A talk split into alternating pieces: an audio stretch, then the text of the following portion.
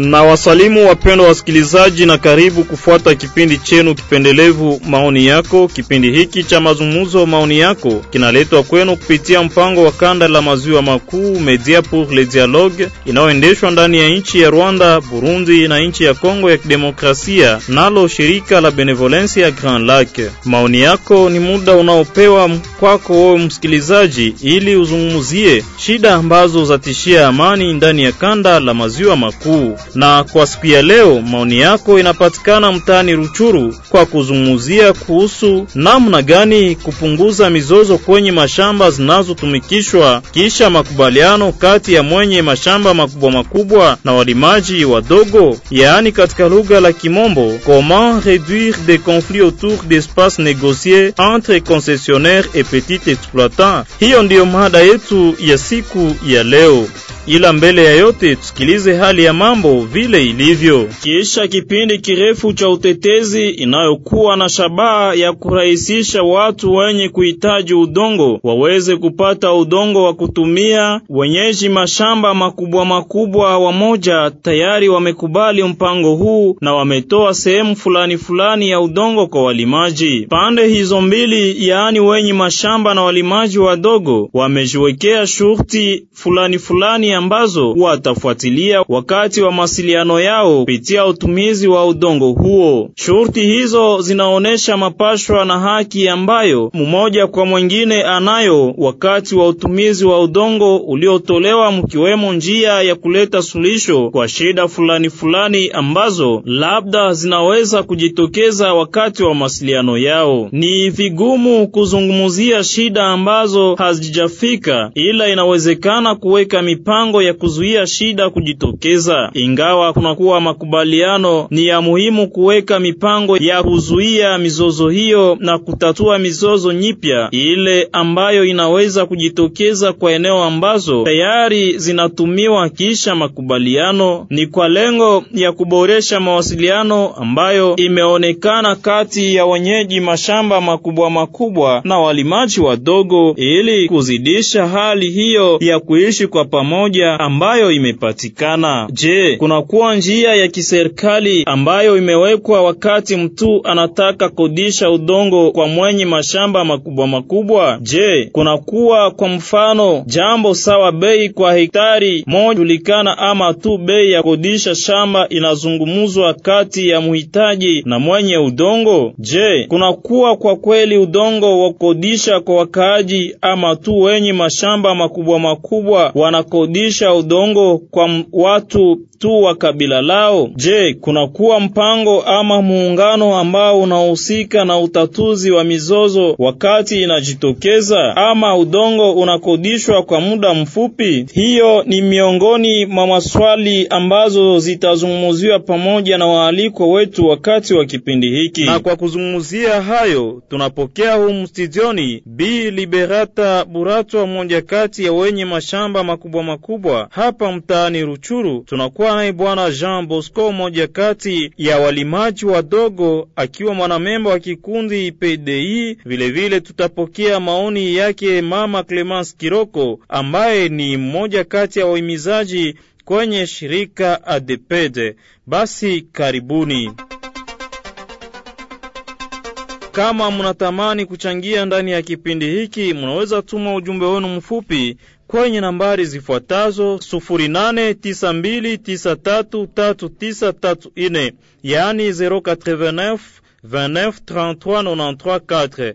Kwenye nambari RTL ni kwenye 097 83 30 188 097 83 30 188. Hapo mtachangia pamoja nasi ndani ya kipindi hiki mukitutumia ujumbe mfupi. Na kwa kuwakumbusha wapendwa wasikilizaji, tunazungumzia ndani ya kipindi hiki maoni yako, mada inaonena namna gani kupunguza mizozo kwenye mashamba zinazotumikishwa kisha makubaliano kati ya wenyeji mashamba makubwa makubwa na walimaji wadogo, yaani comment réduire des conflits autour d'espaces négociés entre concessionnaire et petit exploitant. Na wakumbusha ya kama tunapatikana ndani ya kipindi hiki cha mazungumuzo, kipindi ambacho kinaletwa kwenu kupitia mradi farm inayotekelezwa mtaani Ruchuru na Masisi kupitia ushirikiano wa shirika Mercicor na Search for Common Ground na kuletwa kwenu na shirika la Benevolencia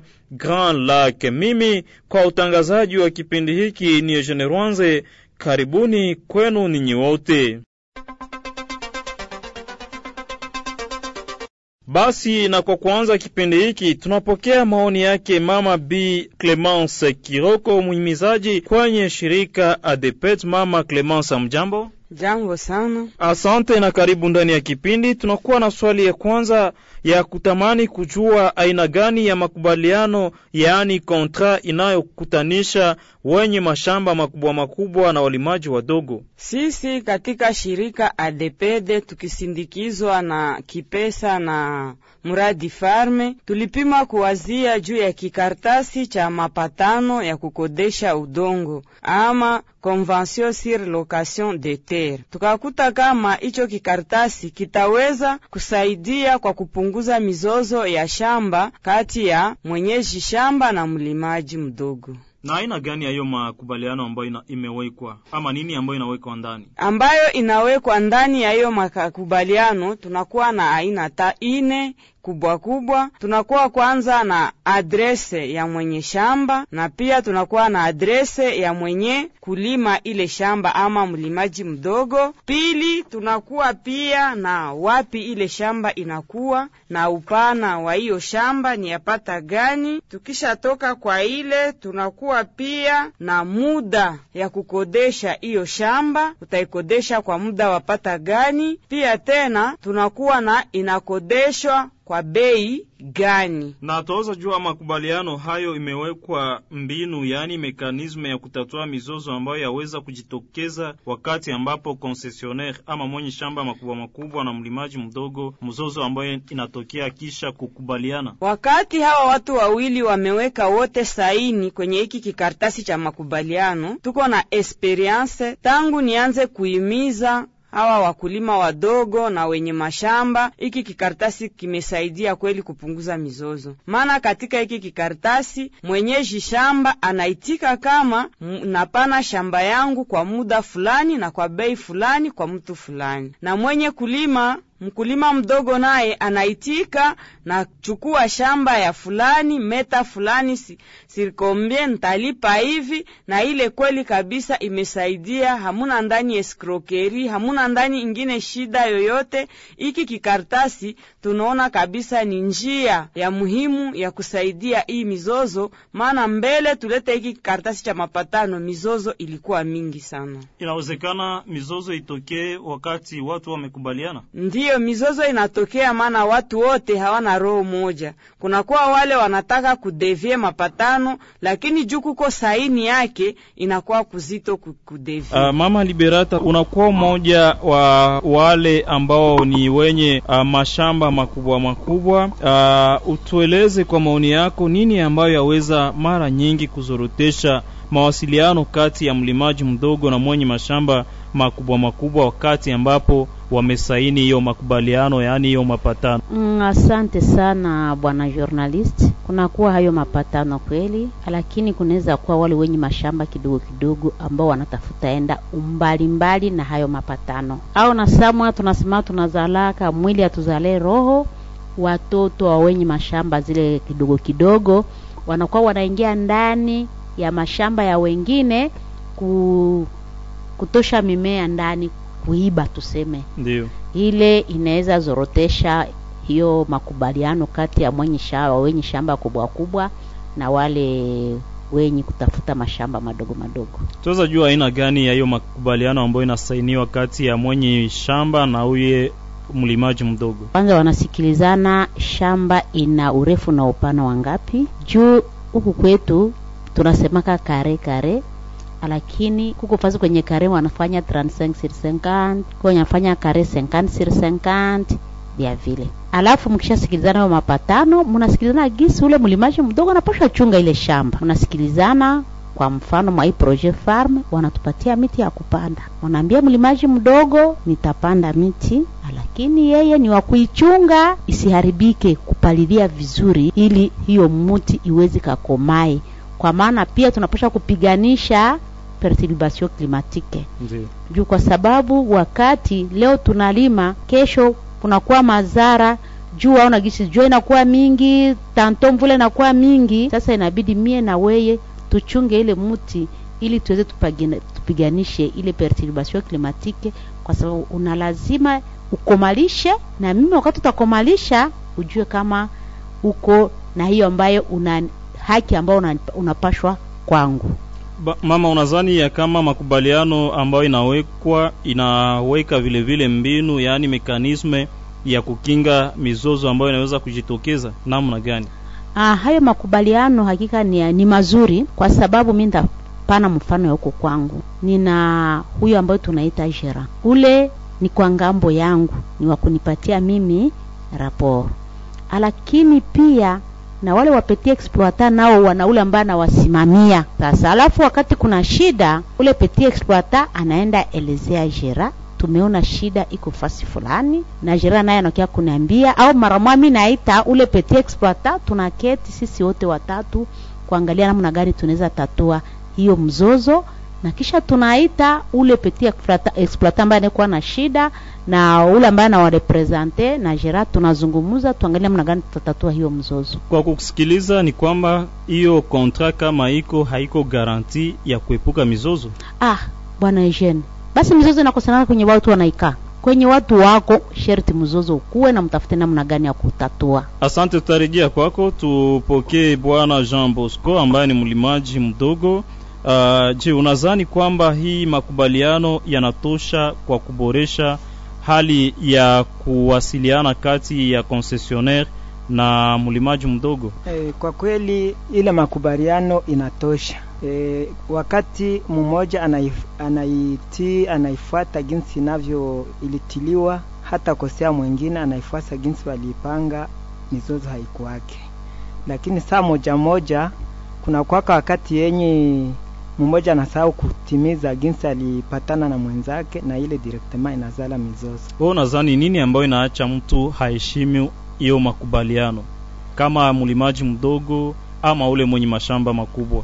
E, mara mingi inakwaka ni kuto tanto kazarau e, kaa ingine nakwaka ni probleme ya kusahau, na mara nyingi nakwaka petetre ma circonstance fulani, wakati jeraha fikake kushamba mutu anafanya byake, wakati atafika na kutana alifanya bya miko mbalimbali na mapatano. We, we kama mlimaji mdogo, kabla hii makubaliano ikuwe uh, na wakati imekuwa imeleta nini ama imebadilisha nini? E, wakati mapatano imekuwa yenye iko ekrite imetusaidia sana paske mutu anaikalaka anawaza, anaambia watoto nilipatana na mwenye shamba hivi na hivi, na nyie watoto mkwe mnatembea hivi, msiende mkosea, tusikose shamba. Kama mnafanya vibaya, mtaacha shamba tunaikosa. Na ni kupitia ile kikaratasi njo yenye naachaka watoto wanaikaa pamoja na jamaa yao, wanaona, wanasoma, wanafunzwa kisha wanatii ile mapatano, na mzazi naye anaenda kitembea sawa sana mapatano jinsi iko. Lakini kama kile kikaratasi akingekuwa, mzazi alikuwa anatembea hata pata jinsi ya kuikalisha watoto juu hana namna ya kuwaonyesha vyenye walipatana na mwenye shamba kubwa kubwa. Wewe kama mlimaji mdogo, utueleze wakati kunakuwa mizozo, namna gani hiyo mizozo inakuwa jere?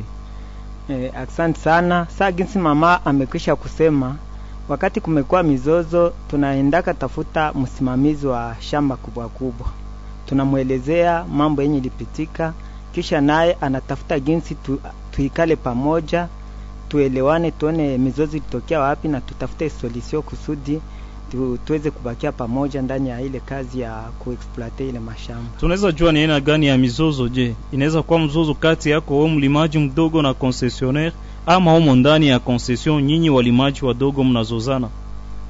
E, saa moja moja e, inakuwaka mizozo entre sisi walimaji wadogo wadogo, wakati par exemple mtu amevuka sehemu yake anaenda mwa mwingine, lakini ile kwa leo wakati wametia ile mamipaka wanasema mtu amevaa kare moya kare mbili kwa leo watu wanapendaka kufuatilia hawavukake mipaka.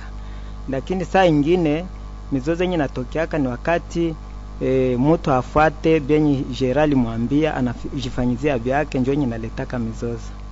E bwana, utueleze wakati kwa mfano unakuwa na shida na mwenye shamba, ijapokuwa kunawekwa hiyo makanuni hiyo makubaliano, yani hiyo contrat. Uh, je, munaleta suluhisho mukifuata hiyo makubaliano ama tu kunakuwa namna vile mnafanya arrangement bila kufanya recours kwa contrat ambayo inawakutanisha? mara nyingi wakati ile mizozo inakuwa tunaikalaka tunaona kama contrat inasema nini.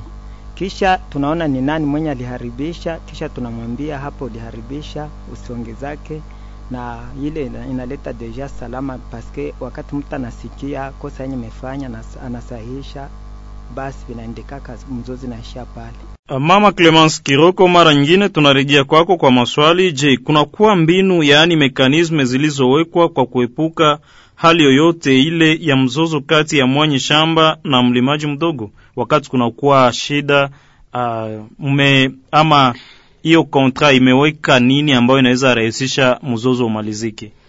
Hii kontra inakuwa na vipengele vingi, na hivi vipengele vyote ni kwa faida ya mkulima mdogo na mwenyeji shamba, na kupitia hivi vipengele inasaidia mkulima mdogo na mwenye shamba kutatua mizozo yao sawasawa. Maana kunakuwa pia kipengele kinasema wakati mkulima mdogo amelima, inabidi jera wa konsesio naye apite kuona mimea iliota namuna gani, mimea inaendelea namuna gani, juu ile nayo inakuwa moya ya kuleta shida katika wale watu wawili. Unajua, wakati umelima unatumainia utapata, lakini huenda kunakuwa perturbation klimatike kunakuwa na ingine mambo, mimea haikuota mzuri kama mwenyeji shamba akupita kuona ataendelea kukudai hii ngemo, lakini kama aliheshimu kabisa hivi vipengele vyenye kuandikiwa katika hii kikaratasi cha kukodesha shamba, mizozo inapunguka zaidi sana. Wakati wa shida kati ya concessionaire na mlimaji mdogo Mm. nini ambayo inafanyika? Wapi wanaweza kutatua mizozo yao? wapi wanaweza wale wawili wakiwa na shida katikati yao. Katika kipengele tunasema kwanza, mediation ni bora, maana wakapita kwenye baraza za mediasio zitawasaidia pahali ya kwenda kwanza mbele ya serikali kungazi za juu. Tumewashauria na tumewaandikia katika kipengele kama wanaweza kuanza mzozo wao katikati ya baraza yao wakulima kwanza. Pili, wanaweza enda ku NPD ya karibu na kwenye shamba iko sitiwe. Ya tatu, wakashindikana pale, wanaweza panda ku CPDG mwa ile nia tu ya kutafuta mawasiliano mazuri au mediasio ipitike mzuri, maana kila mtu iko na lazima ya mwenzake. Na basi utueleze saini ya makubaliano kati ya pande hizo mbili, je, yaboresha hali ya amani katika mji? Kama ndio, namna gani? Nitasema ndiyo, saini ya hii makubaliano inaboresha, maana ina hii saini inainterpele ule mwenye alisaini kwanza kubakia na kuheshimu mkataba ambayo amesaini. Ile inaboresha kabisa, maana ule mwenye alisaini anakuta kama ile karatasi yenye alisaini ni kamba yenye kuwa kwenye shingo lake, inaomba atimize. Mama, asante. Tutapokea maoni yake Mama Liberata, notarejea kwako baadaye. Uh, mama, je, kunakuwa mbinu yaani mekanisme zilizowekwa kwa kuepuka hali yoyote iliyo ama mzuzu kati ya mwenye mashamba makubwa makubwa na mlimaji mdogo? Ndiyo, hilo mekanisme iko kwa maana tunakuwa tunafundisha wale walimaji wadogo wadogo. Ulifika ndani ya shamba, ulikutana kwa, kwa mfano kuna miti, hauwezi kata ile miti. Kuna mamiti ambayo inazaa matunda, ifo kufundisha mtoto mwenye shamba kubwa kubwa hawezi katala mtoto akule kwa hiyo matunda, lakini isikue njo unakata mti yote unaipeleka ama anavuna matunda yote anavuna ma, ma, mavuno yote anaenda ushisha. Ile ni magumu ambayo wenye shamba kubwa kubwa wanakwaka wanakutana nayo, na mara mingi wakati inaonekana ni kuita mwenye shamba ule mwenye iparti yake unamresponsabilize, na ile njo sisi tunakuwa tunafanya huko. Kama mti ya hembe, mti ya pera iko ndani ya shamba yako, jua kama wengi taichunga. lakini na mama unaambia watoto waonyeshe wakate hembe ya kukula haiko vibaya au pera au avokati, lakini sikuwe kukata mti yote.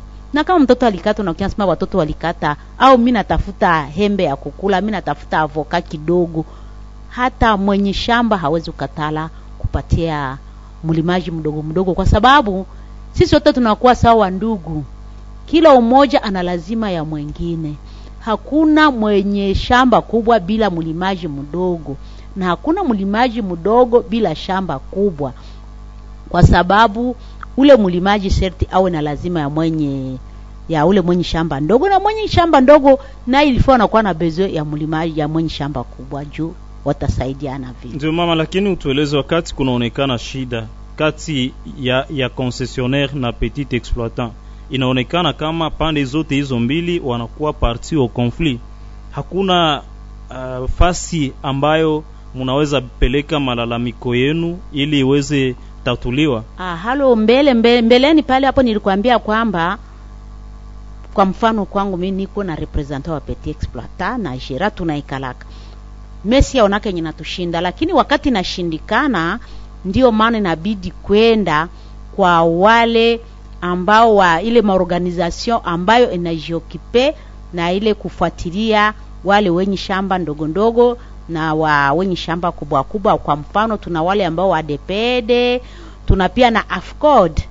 AFCOD nayo inakuwa inafuatilia ile na depede kule, njo kwenye tunapashwa enda ili tuweze tukazungumuze.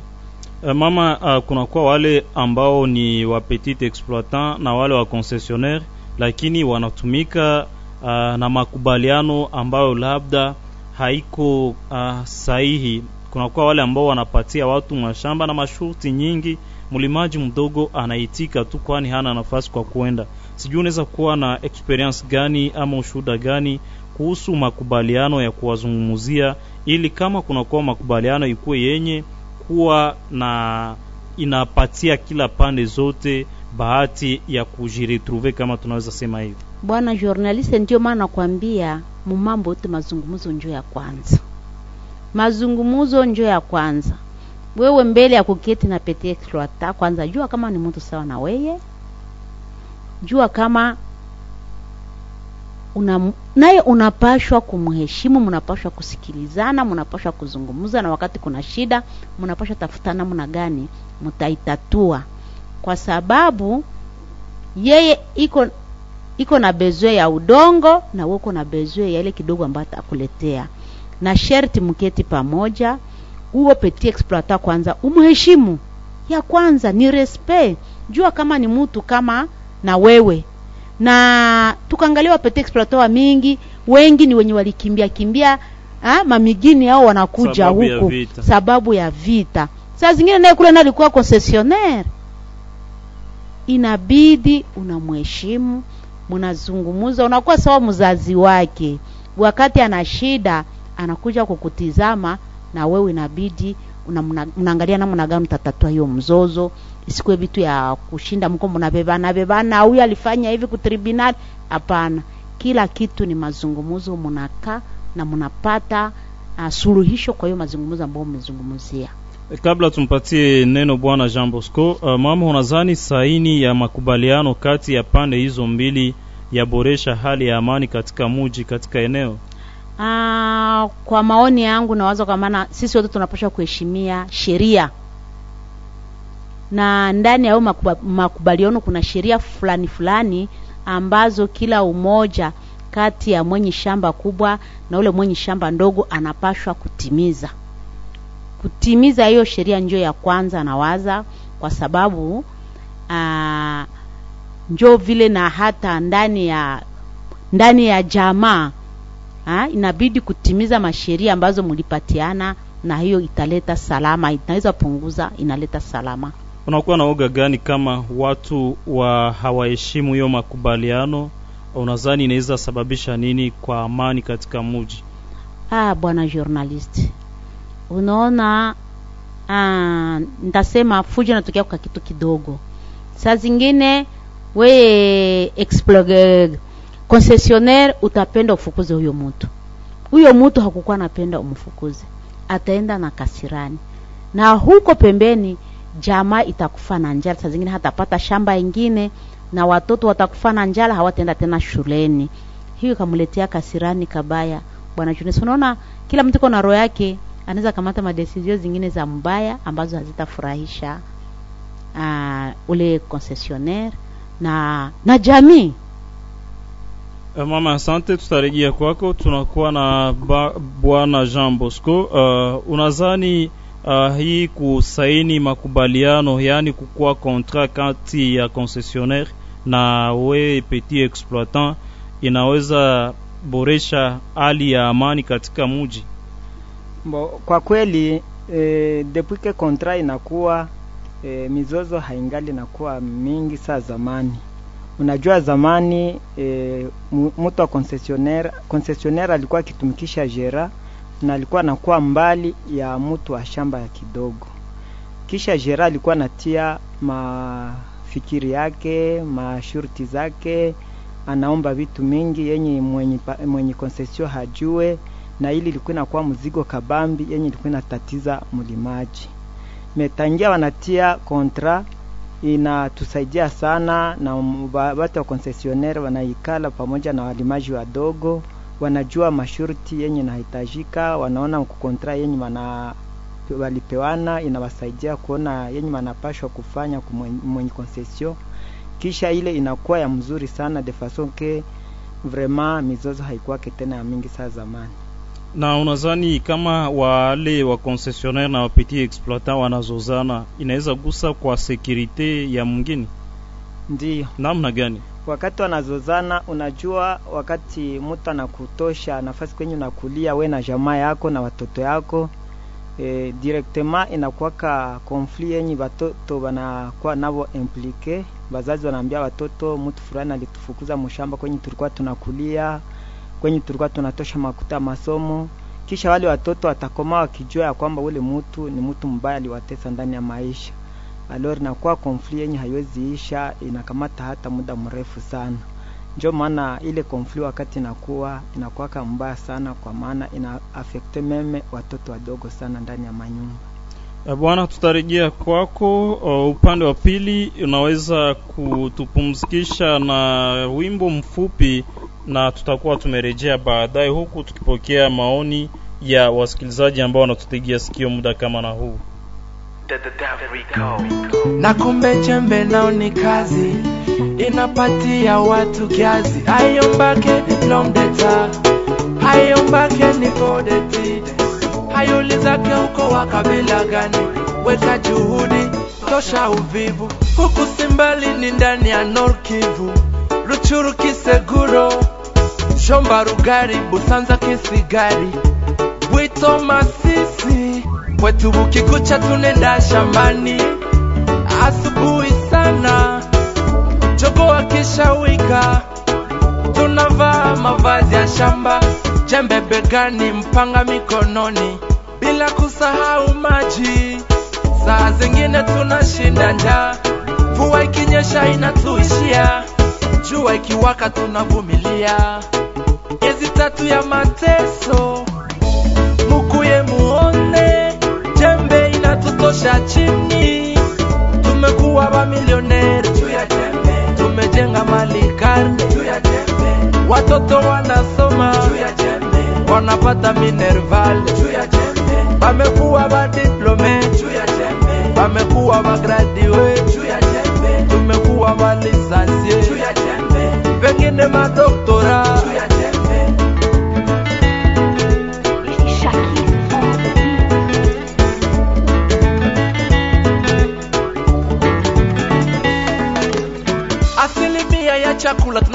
Tunayokula sherti pandwe ndani ya udongo. kisha kulimwa na jembe. Mjini wanapata chakula sababu kijijini watu walienda mashambani. Tunalisha watu wengi sana ndani ya Kongo mpaka nje ya nchi, tunalisha hata maraisi.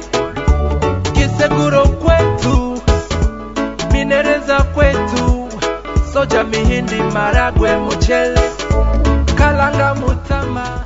Asante wapendwa wasikilizaji, kuendelea jiunga nasi ndani ya kipindi hiki maoni yako, kipindi ambacho kinakujia kwa ajili yawe yako uweze kutoa maoni yako kuhusu hali ambayo inatishia amani katika kanda la maziwa makuu, na tunakuwa hapa mtaani Ruchuru kwa ajili ya kuzungumzia namna gani kuepuka mizozo ambayo inapatikana kwenye mashamba ambazo zinatumikishwa kisha makubaliano kati ya mwenye kati ya mwenyeji mashamba makubwa makubwa na walimaji wadogo. Na kwa hiyo kunakuwa ambaye anatumia ujumbe mfupi, anasema sione ma, uh, sione nini ambayo inaweza acha watu wanazozana ijapokuwa wamekubaliana.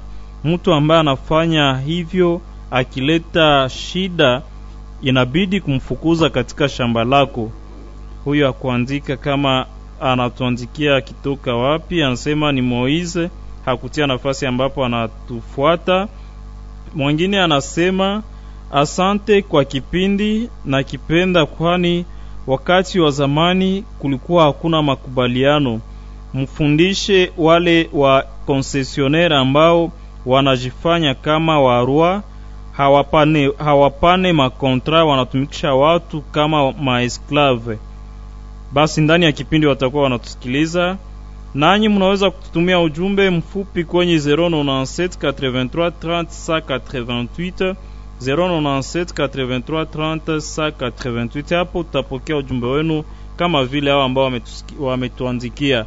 Mama Liberata, sijui unakuwa na maoni gani kwa hawa ambao wametuandikia? Mmoja anafurahishwa na kipindi na anasema kama wakati kunakuwa makubaliano haiombe tena mtu afanye shida katika shamba. Kama mtu anafanya shida, inaomba kumfukuza. Unaunga mkono mtu huyu Ah, ule mtu simuunge mkono, kwa maana haifai kufukuza mtu ndani ya shamba, hata ndani ya nyumba. Si mtoto anafanyaga kosa moya mbili tatu, unamvumilia tu. Ukisha kuwa unaishi na wale wa wenye mashamba madogo madogo, wakamate kama watoto wako, na wakati kuna shida, mjisogezeye, uzungumuze, usikie sababu gani hapendi kutimiza hayo masharti ba ukaona amekazana anaendelea kwa mbaya me ndio maana kuko ile mashirika zimoja zimoja kazi yayo ndizo ndio itakuwa inafanya. Wakati kunakuwa ile shida mimi nimekusha kukuonya mara pili mara tatu na kupeleka sasa kwenye ile shirika ili nao wapime nao kukuonya. Najua mtu atabadilika kwa maana kwenye mtu tumbu kwenye mtu iko nakulia hapanyambake kabisa m- ase aharibishe kabisa mzuri. Mi najua ke polepole atasikia na ataacha hayo mabambo tutafuta kutenda. Na wale ambao alisema kunakuwa wa am- ambao wanakuwa kama wafalme hawapatii watu mwa contrat anatumikisha tu mtu siku anapenda. Leo utakia fanya salongo kwangu kesho utakia chuma mimea ama matunda kesho utakia beba mizigo kwangu. Inakuwa kama huyo petit exploitant anatumikia huyo mwenye mashamba makubwa makubwa bila makubaliano. Sasa nilitauza petit exploiter naye sababu gani aliitika kutumika kukamata shamba bila makubaliano? Labda hana nafasi kwa kulima. Sasa kama hana fasi mie ule petit exploiter ingelifaa. Wanaungana wanaenda kuonana na ule mwenye shamba mwenye shamba kubwa wanazungumuza. Juu walikubalianaka kwa kinywa. Ndio. Aliitika hayo makubali, ma, ma, makubaliano kwa kinywa sherti wanaweza mzungumzia. Sasa wanaandika kikaratasi, wanazungumza wanasikilizana. Na apare ile wale ile mashirika ambayo leo ziko zinahimiza wenye mashamba kubwa kubwa na wenye mashamba ndogo wako wanapita mafasi yote wako wanaonana na, na, na, wa na wa concessionaire wale wenye mashamba kubwa kubwa wanawazungumzia. Wanazungumza nao wanawasensibilize ili waweze wakaitike kupatia wapetie exploita mashamba na waandike hayo makubaliano asife moyo. Najua kama ule grand exploiter wako siku moja atasikia gisi na sisi wengine tumesikia na ataitika kufanya na nyinyi makubaliano. Kwa maana hata mtu ni petit exploiter haifai pia kumnyanyasa. Inaomba kuheshimu makubaliano. Ina, inaomba kuheshimu makubaliano. Mkamate kama ndugu yako hata bila makubaliano kwa sababu anaweza mkamata kama ndugu yako? Unamsaidia mama asante. Bwana jean bosco sijui unaona kuwa na maoni gani kuhusu hii ambao wasikilizaji wametuandikia. Mmoja alisema kama uh, kama mtu anaenda kinyume ya makubaliano analeta mizozo inabidi kumfukuza katika mashamba hizo. Mbo ha- haiko mzuri kufukuza mutu kwa kosa moya mbili tatu. Kwa maana hata yesu alisemaka e, utasamee ndugu yako mara saba mara kuzidisha mara saba sasa kama mtu amefanya kosa moya mbili inabidi kumwonya unamuita unamsikiliza unamsikilisha unamwonyesha kosa yenye alifanya. Kuna saa kesho au kesho yake tena atafanya vizuri atafanya vibaya. Na sababu gani mtu huyo afanye hiyo makosa japokuwa kunakuwa makubaliano?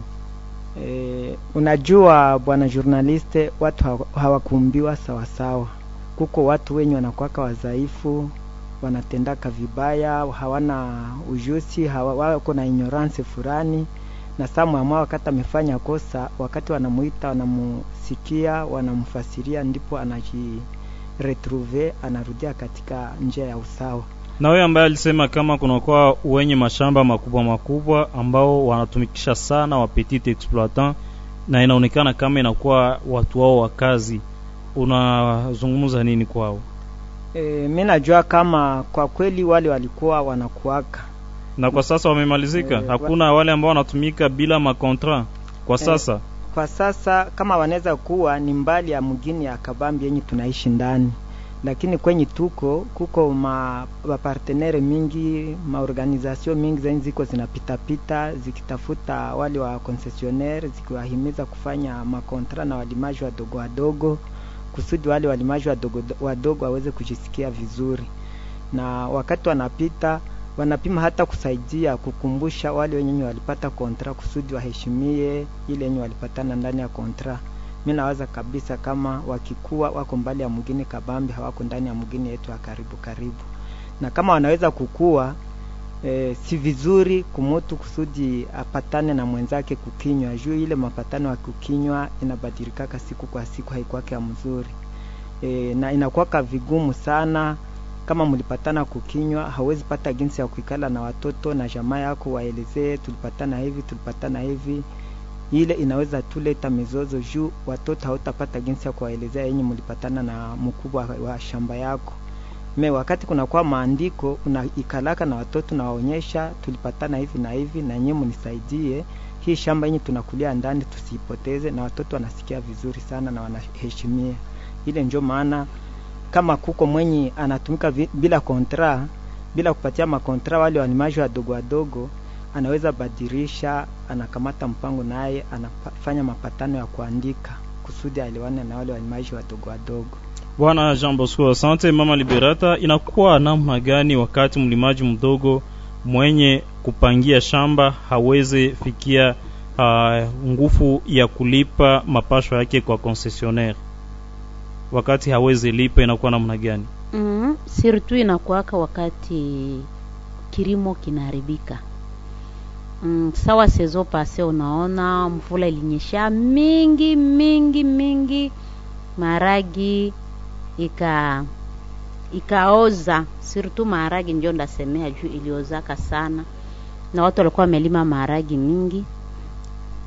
Ile saa tu ni kuikala tu mazungumzo. Kila kitu ni mazungumzo. Na iko ndani ya kontra. Mtazungumuza mwangalie namna gani mtafanya. Juu. Na ule concessionnaire pale nje alikuwa anategea apate ile pesa na weye peti exploita umepoteza lakini itakuwa kujikaza juu kila mtu iko na besoin sezo ingine ule peti exploita iko na besoin alime. Hiyo ni mfano mmoja. Mfano mwingine kama petit exploitant katokato anakatala lipa. Sijue namna gani anakuwa jiri asante. Ama hali hizo zinaonekana? Ndio ile inakuwa mara nyingi na naenda kabisa. Hmm. anaenda bila kulipa ndio maana ndio maana ya ile contract. Lakini wakati anaenda kwa mfano ila anakuwa na address kwake kunafahamika je mnamwacha tu hivyo ama kunakuwa mbinu ambazo mnaweza fuata ili wewe concessionnaire upate haki yako? Tutasikilizana tutaenda kwa ile maorganization ambayo ilitusaidia kupata ile kontra tunawazungumzia wanamwitisha na wakati atasikia ile kontra ndio itasaidia mwenye shamba kubwa kwenda kwenye serikali ili ule petit exploitant atimize mapashwa yake. Na nini ambayo inaweza kufanyika kwa ajili ya kuboresha hali ya amani kati ya mwenye mashamba makubwa makubwa na mlimaji mdogo? Aa, kitu ya kufanyika naweza tu ni masikilizano. Inabidi wenye mashamba kubwa kubwa wakuwa wanasogelea wasiangalie tu jera jera iko pale jera iko pale. Hapana. Akwe pia anasogelea wale wapeti exploita anazungumuza nao andehoro ya gerant anafanya nao vikao. Wanazungumuza wanampatia hali ya shamba iko namna gani na namna gani wafanye ili shamba iweze ikatoe mingi zaidi. Na anawaelezea anawapatia uh, ligne de conduite. Wakati watu wanaketi pamoja wanazungumuza ndio wanapata suluhisho. Inabidi wale wa wenye shamba kubwa kubwa siku zingine wanakuwa wanaita wale wenye shamba ndogo ndogo wanazungumuza kwa maana mkishachangia kitu kimoja ni ile shamba mmekwisha kuwa wandugu na inabidi mazungumzo yanakuwa Ndio, asante bwana Jean Bosco. Uh, sijui nao kwa maoni yako inakuwa namna gani wakati petit exploitant anashindwa lipa uh, mapasho, mapasho yake kwa concessionnaire? E, wakati anashindwa kulipa mapasho yake kwa, konses, kwa konsesionere inakuwaka yanatokana par exemple na mazao ya shamba yenye ilikuwa ya kidogo. Kama ilikuwa ya kidogo, ndani ya mapatano anatuambia wakati umepanda e, unaona mimea imeota vibaya, unaitaka mwenye concession namwambia ushuke uone jinsi mimea ilikatala mwa ile shamba ulionionyesha. Kama atakubali kukweaona wakati vitakomala vibaya, anakuwaka iko sezi na ile probleme, mnaweza ikala, mnapatana, atakupunguzia au atakuhurumia na kuomba kidogo. Lakini ume, wakati umeona shida unashindwa kuinforme directement mwenye konsesio, yeye anaiwaka kama ile yenye mlipatana njo yenye utamulipa. Sasa kama hauilipe inakuwaka umekofanya kosa na hakuna mwaye yote anaweza kukamata decision fulani. Mama Liberata anakuwa na ya kuongeza. nilitaongeza kidogo bwana journalist unaona mulimo iko kitu tunapaswa kuheshimia kuna wapetie exploiter wale atakia anaomba shamba nampatia analima hata paliliaka atavuna namna gani Na sababu gani asipalilie? Ye peke anajua kuna wengine wanajua kama shamba wapalili yake. Anawaza tu akishapanda itendaka vile kisha taendaka vuna or kusema ulime shamba kuko maitape fulani fulani zenye unapashwa kuheshimia. Na wakati wauziheshimie hauziheshimie jua kama hautalima hautavuna vizuri. Ndio maana mimi ningeliwaomba wakuwa nafuata mafundisho ambayo inapita kwenye redio. Inaonyesha mlimaji namna gani anapashwa anza. Lima shamba mpaka kufika wakati atavuna. Hiyo inakuwa kwa wapeti exploiter wengi. Hmm. nafika kushambako nakutana haukupaliliaka. Basi ukianambia sasa viliharibikaka na kitu haukupaliliaka njoo maana haukupata Mavuno. bora. hiyo shida wa wenye shamba kubwa kubwa wanakuwa wanakutana na hiyo shida anaenda kumwambia mavuno yangu haikukomalaka na kitu ni juu hakuheshimu kanuni za ku namna gani mlimaji anapashwa chunga shamba yake. Bwana Jean Bosco, sijue yale ambayo mama Liberata anasema, sijui unaipokea namna gani? E, ile yenye anasema ni kweli. E, na njo maana sana sana wakati mlimaji mdogo anaona ya kwamba mimea imeota vibaya, anas, anapanaka information na kama hakupana information c'est ke fin kurekorte atalipa tu sasa na mapatano. Lakini kwa mfano kama mapatano inasema utalipa kwa mazao ya shamba ambayo umekomalisha, lakini hiyo mazao ya shamba haitoe matunda mazuri, je, kunakuwa mbinu gani ambayo imewekwa ili ule mtu aweze kuheshimu hiyo mapatano? Kama vile mama Liberata anasema mtu hakufa, hakufata kanuni yote ya mlimo, ana, anafanya rejareja mambo yake ya kazi ya mlimo, wakati ya kulipa mapasho yake hai- ha- hailinganishwe na hiyo ambayo amevuna. Je, anaweza kuuza nafasi nyingine ili alipe deni yake? Inakuwa namna gani? E, ndio bwana journalist unajua ya kwamba walimaji wako mbalimbali e, kuko mwenye analima anakuwa saa mwenye iko anafanya mizaha iwe kama ni kazi saa kazi zingine kama vile tumesikiliza katika wimbo jembe nao ni kazi ndio. uh. wakati unakamata jembe unalima inakubidi ujue ufuatilie shamba uone kama mimea ili, ulilima vizuri uone kama mimea iliota uende chungulia uone kama mimea ilishaingiamo ilishakuwa mopoli ufanye busafi ya shamba ufanye mwae yote kusudi ile shamba iweze kuproduire sasa kama par exemple wewe umekuwa mzembe haiproduire haupate mazao ya, ya shamba unakuwa katu oblige unauza nafasi nyingine kusudi ulipe ile redevance yenye wanakuomba.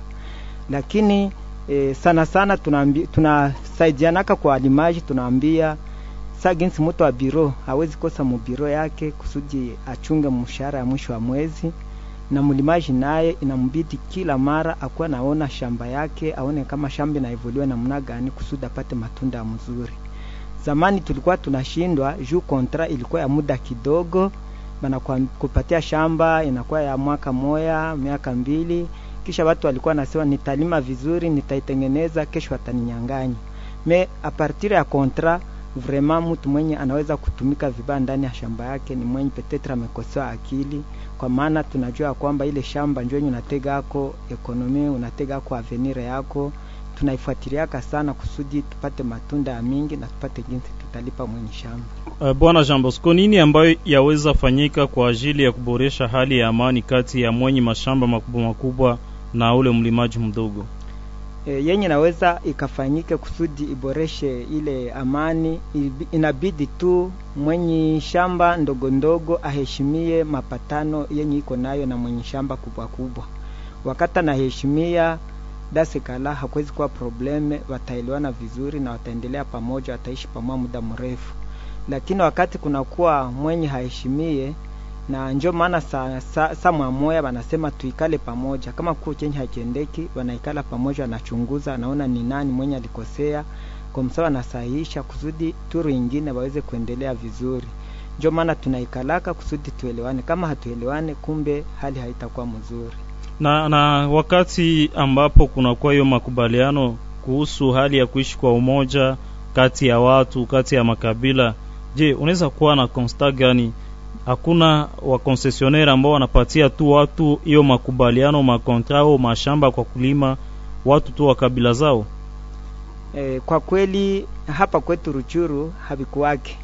Mi naonaka wakati wanagavula shamba ni mwenye anapenda mwenye anapenda shamba anakuyaka kwa konsesioneri mkubwa, anamwambia niko na hitaji ya shamba, anapata. We petit exploitant uzikuwa naoga kusema nikienda kwa mama Liberata kama haiko wa kabila langu sitakuwa naoga kama hata nipatia shamba ya kulima. Haiwezi wezekana, stadir inaomba tujue ya kwamba Liberata akwe kabila gani, ni ndugu yangu, iko na damu moja na mie. Kama unakuwa na boga vile, ni kusema na wewe unakuwaka na huko na Kenya hakiendeki ndani yako me mtu mzima anajua kama akwe muhunde akwe muhutu akwe mnyamutusi bote ni wamoya unapashwa mjongelea unamwambia na kama nakatala utajua purukwa na katala hautasema ni kabila tu yenye naacha na katala Watu ambao wanawaza mambo kama hayo na kubebesha mambo fulani fulani, ama unakatala lipa ngemo yako redevance yako, kisha unasema ni sababu siku wa kabila ya concessionnaire, ndiyo maana ananifanyizia hivi. E, kama mutu wa vile anapatikana suva tunasemaka ni mutu mwenye e, anakosa akiri na inaomba tu wamwikalishe wamfundishe paske mtu mzima anapashwa yua kama mwenye anaishi mwenye iko karibu yake ni ndugu yake hawezi enda ita ndugu wa mbali na kwanza unaacha ndugu mwenye uko naye pamoja naye karibu yako Bwana Jean Bosco, asante mama Liberata. Uh, nini ambayo inaweza kufanyika ili concessionnaire na petit exploitant waishi kwa umoja, kwa amani na waweze kuheshimu makubaliano na kuepuka hiyo mizozo yote ile ambayo inaweza kujitokeza ijapokuwa kunakuwa hiyo makubaliano kati yao. Uh, bwana journaliste, gisi nilisema hapo mbeleni ni mazungumzo tu. Uh, mwenye shamba kubwa asogelee mwenye shamba ndogo na mwenye shamba ndogo asogelee mwenye shamba kubwa wakati kuna shida, ili aweze akamfahamisha shida ambayo anaokuwa nayo. Hawa ambao wanabebesha hali zimoja sura ya ukabila, kama wao concessionnaire unahamakia petit exploitant, kwani hakuheshimu makubaliano ama kwani alileta mizozo ndani ya shamba, kisha anasema huyu concessionaire amenibagua sababu siku wa kabila lake. Ah, mie hiyo si vizuri, kwa sababu ndio mama nasema we pete tu latona pasha kuheshimia. Juu hata we wa kabila yangu kama uheshimie basi haiko vizuri, sinabidi kuheshimia mapatano. Na mi najua kwetu wanasemaka sehemu mzazi anazalaka mwili hazalake roho, na njo kati ya wale wa, wa wenye mashamba madogo madogo, kati yao kunakwaka watu ambao hawana roho nzuri na njo anatafuta kuleta ile maneno ile chachu. Mama Clemence, kwa kumaliza, huo moja kati ya wahimizaji kwenye shirika DEPED katika muradi Farme, au tueleze nini ambayo inaweza kuwa mchango ya viongozi wa serikali na wale wa shirika la kiraia na pande hizi mbili, yaani wale wenye mashamba makubwa na hawa walimaji wadogo, ili wafahamu na waelewe ya umuhimu na faida ya punguza mizozo kwenye mashamba ambazo zimekuwa na makubaliano. Umuhimu na hiyo faida kwa wale watu ni kwa sababu katikati yao kunakuwa relation d'interet, na kila mtu anakuwa na faida kwa upande wake. Iwe mkulima mdogo iko na faida, na iwe mwenye shamba iko na faida, na serikali pia inapata faida juu mwenye shamba wakati wanambebea ngemo naye ni kusema vile vile atalipa serikali, na huyu mkulima mdogo wakati amebarikiwa katika shamba, ni kusema anakuwa na mazao ya shamba, hatakuwa na ugumu wa kulipa haki ya serikali. Na nini ambayo inaweza fanyika ili sasa hawa wafahamu hiyo faida? Kwa kufahamu hiyo faida, tunakuwa tukiwahimiza wote pamoja. serikali, nini ambayo inaweza kufanya? Serikali anaweza pia kujiaproprie hii kazi ya kuimana. Sisi watu wa mashirika kazi zetu zinakuwa za muda, lakini serikali ni ya maisha, ni ya milele, na ndio maana tunaweza kusema serikali ajiaproprie hiki kitu cha kuhimiza kabisa wakaaji, walimaji na wenyeji wa mashamba. Kwa shirika la raia mchango wake inaweza kuwa nini? Na sisi kama shirika la rahia tunajikaza pia kuendelea kuona kuidentifie ni wapi kungali hii mashida, maana unaona kupitia shirika la rahia tuliweza kusaidia wenyeji mashamba wakapunguza hiyo uzito ya masalongo yenye ilikuwa inafungwa kati ya walimaji walimaji walikuwa nafaa masalongo masalongo, na hii ilikuwa inawalemea sana, lakini tulijikaza kuwatetea na kuwatetea kwa wenyeji mashamba. Leo masalongo zinapunguka na inakuwa pia faida kwa huyu mkulima mdogo. Ni kusema shirika za raia zingali na kazi ya kabambi ya kufanya, maana hazo zinazongelea wa raia pale pale. Na hawa wa concessionaire pamoja na walimaji wadogo, nini wanaweza fanya ili uh, waepuke mizozo ambayo inaweza kuwakutanisha ijapokuwa wameweka masaini kwa vikaratasi vya makubaliano. Kenye wanaweza kufanya cha kabambi ni kuheshimu hizi saini zao, maana kila mtu amesaini, amekubalia mwenzake, na iko ako na faida yake na mwingine iko na faida yake. Kumbe wasigandamizani, waheshimu hiyo makubaliano na mizozo haitakuwa. Mama Clemence Kiroko, asante kwa kushiriki katika kipindi hiki, na ni pamoja na maoni hayo ya waalikwa wetu, ndio tunashusha nanga kwa kipindi hiki. Maoni yako kilicholetwa kwenu na shirika la Benevolence ya Grand Lake kwa ushirikiano na redio hii kupitia mpango Farme. Katika kipindi hiki tulizungumzia mada inayosema namna gani kupunguza mizozo kwenye mashamba zinazotumikishwa kisha makubaliano kati ya wenyeji mashamba makubwa makubwa na walimaji wadogo, yaani comment réduire des conflits autour d'espaces négociés entre concessionnaires et petits exploitants. Walishiriki kipindi hiki b Clemence Kiroko, mmoja kati ya waimizaji kwenye shirika DEPED katika mradi Farme. Tulikuwa naye b Liberata Burato ambaye ni mmoja kati ya walimaji wakubwa wakubwa, yaani wenyeji mashamba makubwa makubwa hapa Ruchuru. Tulikuwa naye Bwana Jean Bosco, mmoja kati ya walimaji wadogo, vilevile mwanamemba wa kikundi IPDI toka mjini Kiwanja. Kwa utangazaji wa kipindi hiki nilikuwa Ejane Rwanze. Asante kwa kututega sikio na kwa kuchangia ndani ya kipindi hiki kwa kututumia ujumbe mfupi. Nitakuwa na furaha ya kuwakuta ndani ya kipindi cha usoni. Kwaherini.